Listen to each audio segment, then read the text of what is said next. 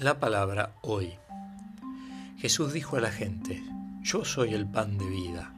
El que viene a mí jamás tendrá hambre, el que cree en mí jamás tendrá sed. Pero ya les he dicho, ustedes me han visto y sin embargo no creen. Todo lo que me da el Padre viene a mí y el que venga a mí yo no lo rechazaré, porque he bajado del cielo no para hacer mi voluntad, sino la de aquel que me envió. La voluntad del que me ha enviado es que yo no pierda nada de lo que Él me dio, sino que lo resucite en el último día. Esta es la voluntad de mi Padre, que el que vea al Hijo y cree en Él tenga vida eterna, y que yo lo resucite en el último día.